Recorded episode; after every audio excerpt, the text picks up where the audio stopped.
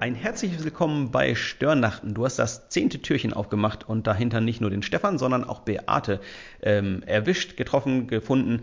Beate, schön, dass wir zusammen hier sitzen. Moin, ähm, Stefan. Wir kennen uns schon ein bisschen länger. Ähm, die meisten, die hier reinhören, die wissen noch nicht, wer Beate ist. Magst du mal kurz erzählen, wer du bist? Ja, hallo, ich bin Beate, hat der Stefan schon gesagt.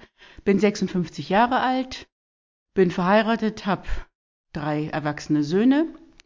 Wir sind jetzt vor kurzem mit unserem jüngsten Sohn zusammengezogen, mein Mann und ich, und seiner, mit meinem Sohn und seiner Familie, weil wir zusammen ein soziales Projekt machen wollen.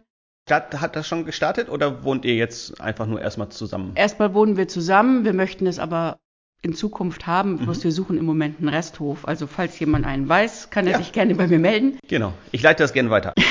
Ja, kennen tun Stefan und ich uns aus der Gemeinde, aus dem Christuszentrum. Ich bin dort seit einigen Jahren in der Leitung. Also einigen Jahren ist, glaube ich, ein bisschen untertrieben. Du bist seit 20, 23 Jahren dabei, ne? Ja, um, um, um und bei, ja. Genau. Ich glaube schon ein bisschen länger, aber egal. Ich mache seit 40 Jahren Kinder- und Jugendarbeit oder hab gemacht. In den letzten Jahren habe ich mich dann aber mehr auf Leute, die Not haben, was auch immer. Ob sie Klopapier brauchen oder ob sie eine Arbeit brauchen, mehr so darauf konzentriert. Mhm. Bist da ansprechbar und vermittelst und nimmst dir Zeit für die Leute. Genau. Ähm, und äh, zu, im Prinzip kann man sagen, zusätzlich machst du dann noch Gemeindeleitungsarbeit. Ja, das mache ich, aber letztendlich ist es mein Leben. Also Ja. es ist mein, mein Lebensinhalt, mein Lebenswunsch, Äh, Leitung oder soziale Dienste? soziale Dienste. Ja. Ja. Also das bin ich. Das ist kein Dienst, sondern das bin ich. Wie bist du dazu gekommen? Also wa warum ist das deins? Was, was fasziniert dich daran oder was macht dir daran Spaß? Also ich denke, ich hatte eine gute Mutter, die mir das vorgelebt hat. Also bei uns hat immer irgendjemand gewohnt, Mhm. der in Not war. Ob es nun die Mama im Krankenhaus war und die Kinder waren bei uns oder einmal haben wir auch für ein paar Jahre eine Frau mit ihrem Kind aufgenommen, die bei uns dann wohnten. Ähm, das habe ich halt gelebt, Ja. vor, vorgelebt bekommen. Ich habe das Und hast aber offenbar nicht drunter gelitten, sondern es war halt Oh, einfach doch. doch auch manchmal. Doch, ich habe auch drunter gelitten. Okay, Also und- ich habe teilweise auch, ich musste ja auch dann zurückstecken. Eben, und, und trotzdem ist aber in dir auch der Wunsch gereift, auch so leben zu wollen. Es war eine Selbstverständlichkeit, würde ich sagen, Okay.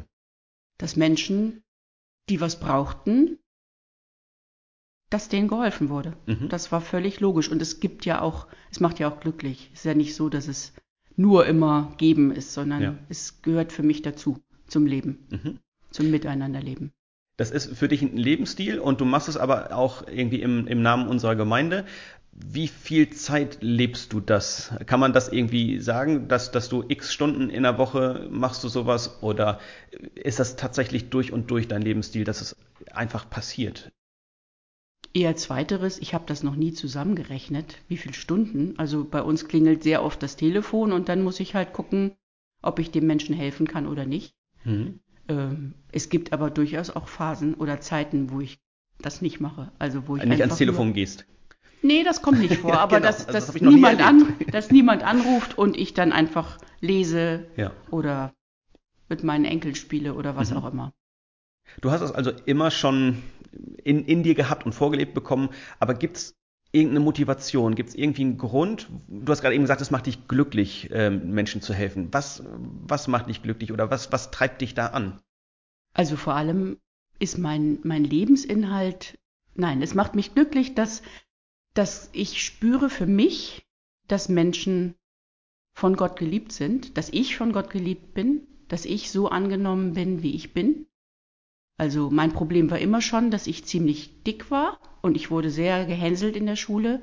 Und ähm, da dann trotzdem zu merken, ich bin vor Gott wertvoll, ganz egal, wie ich aussehe und ganz egal, wie ich, wie sportlich ich oder unsportlich ich bin, das hat mich immer schon getrieben. Mhm. Hast du da ein Erlebnis, so ein Adventserlebnis, wo Gott mal in dein Leben reingekommen ist und du das irgendwie, also ein Moment, an dem du festmachen konntest, hier habe ich Wert von Gott bekommen, da ist Gott in dein Leben gekommen. Ähm, Gibt es eine Situation, an die du dich erinnern kannst? Das war eigentlich die Situation, wie ich zum Glauben gekommen bin. Ich hat, konnte eigentlich nicht so wirklich was damit anfangen und bin nach meiner Konfirmation mit äh, einer älteren Jugendlichen zu einer Kinderevangelisation gegangen und dort wurde mir mit einmal gesagt, du bist wertvoll, ganz egal wie du aussiehst. Mhm. Und das hat mich so tief getroffen, weil ich das für mich nicht glauben konnte, aber in dem Moment gemerkt habe, ja, das stimmt. Da gibt es einen Gott, der mich wertvoll findet, ganz egal, wie ich aussehe und wie ich bin. Mhm. Und ähm, das möchte ich, das hat sich im Nachhinein bei mir verfestigt, das möchte ich den Menschen mitgeben, dass jeder Mensch vor Gott wertvoll ist, ganz egal, wie er aussieht, wie er, was er kann, was er nicht kann, wie er von den anderen akzeptiert wird da ist ein Gott, der findet dich wertvoll, ganz egal wie du bist. Und das finde ich einfach großartig. Wie passiert das? Also wie kommt diese, diese Botschaft von Gott, du bist wertvoll, wie kommt dieser wertvoll machende Gott in das Leben von Menschen, die du begleitest oder die, die du kennst? Hast du vielleicht eine ganz praktische Lebensgeschichte oder sowas, jemanden vor Augen, ähm, dem es so ergangen ist wie dir? Also ich habe ja in meiner Arbeit mit Kindern und Jugendlichen ganz oft mit Leuten zu tun, die selber das noch gar nicht wissen, dass sie wertvoll sind und ähm, da auch ganz, ganz viel in Lebenslügen sind, weil irgendwelche Eltern oder Freunde oder was auch immer äh, ihnen immer wieder sagen, du bist der Loser, du bist nichts wert, du kannst nichts, du bist nichts. Und da dann erstmal den Menschen zuzuhören, sie überhaupt wahrzunehmen mit ihren Problemen und ihnen dann zu sagen, das, sind, das ist okay, dass du, dass du jetzt kommst mit deinen Problemen, die sind ernst zu nehmen, das ist jetzt nicht irgendwie Pillipalli. Mhm. Und dann mit ihnen zusammen oder ihnen zu helfen, sich selber zu helfen. Mhm. Verstehst du, was ich meine? Ich, ich weiß, wie, wie, also ich kenne dich gut genug, ja. um, um, das zu wissen, dass du eben nicht den, äh, du, du, ich habe dich noch nie erlebt, dass du gesagt hast, so und so und so, das musst du so und so machen. Also bei ganz praktischen Fragen schon, aber du, du sagst niemandem, das musst du über dich denken. Du, also du predigst die Leute nicht zu und trotzdem merken sie es irgendwie bei dir, was du beschrieben hast, dass sie wertvoll sind und wie sie aus ihren Geschichten rauskommen. Ja. Ähm.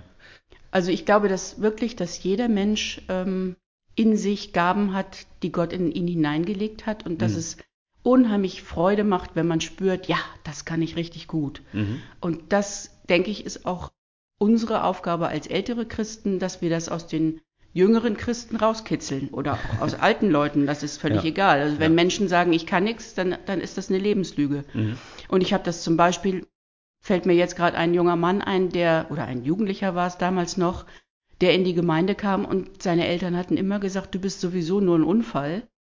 Mhm. Und dazu sagen, nein, das ist nicht wahr, du bist kein Unfall, du bist von Anfang an so geplant und du hast auch etwas in dir, was total klasse ist. Und hat er dir geglaubt? Nö, am Anfang nicht. Am Anfang hat er immer gesagt, ich, ich laber nur Scheiße. Entschuldigung, aber ähm, hat er mir so gesagt. Ja. Ähm, aber dann habe ich ihn jetzt vor kurzem wiedergesehen. Das ist jetzt ungefähr 15, na, 12 Jahre her. Und er studiert jetzt in einem anderen Land Englisch und Spanisch und das finde ich einfach großartig, wow. dass er wirklich, ja. wirklich diese Lebenslüge für sich enttarnt hat und mhm. gemerkt hat, doch, ich kann was. Auch wenn meine ja. Eltern mir mein Leben lang gesagt haben, du bist nur ein Unfall. Ich bin zu was fähig. Mhm. Diese Wahrheit von Gott, ähm, du bist wertvoll, du bist wunderbar gemacht, in, in das Leben von jemandem anderen reinzubringen, das, ist das nicht unfassbar anstrengend? Nö. Also wenn ich wenn ich jemanden kennenlerne, dann versuche ich ihn vor Gott zu legen und zu beten und zu sagen, Gott, hilf ihn mit mir mit, hilf mir, ihn mit deinen Augen zu sehen. Mhm. Und dann sehe ich mit einmal Dinge, die man vielleicht sonst nicht so offenbar sieht, sondern dann spüre ich, der hat vielleicht total die Begabung, der kann total gut reden oder kann total gut irgendwas erklären mhm. oder spürt einfach, wenn es Menschen schlecht geht. Und das, das zeigt Gott mir dann oder das zeigt Gott demjenigen. Wenn man mhm. sich mit jemandem befasst, dann ist das eigentlich ziemlich schnell, dass man merkt, was der kann und was nicht. Und da geht es jetzt nicht um intellektuelle Fähigkeiten, sondern da geht es einfach darum, ja, zum Beispiel Empathie zu haben, Mitleid, Mitgefühl mit jemandem. Mhm. Ich kenne zum Beispiel auch eine Frau, die ist von der Intelligenz her, würde ich sagen, so unterer Rand.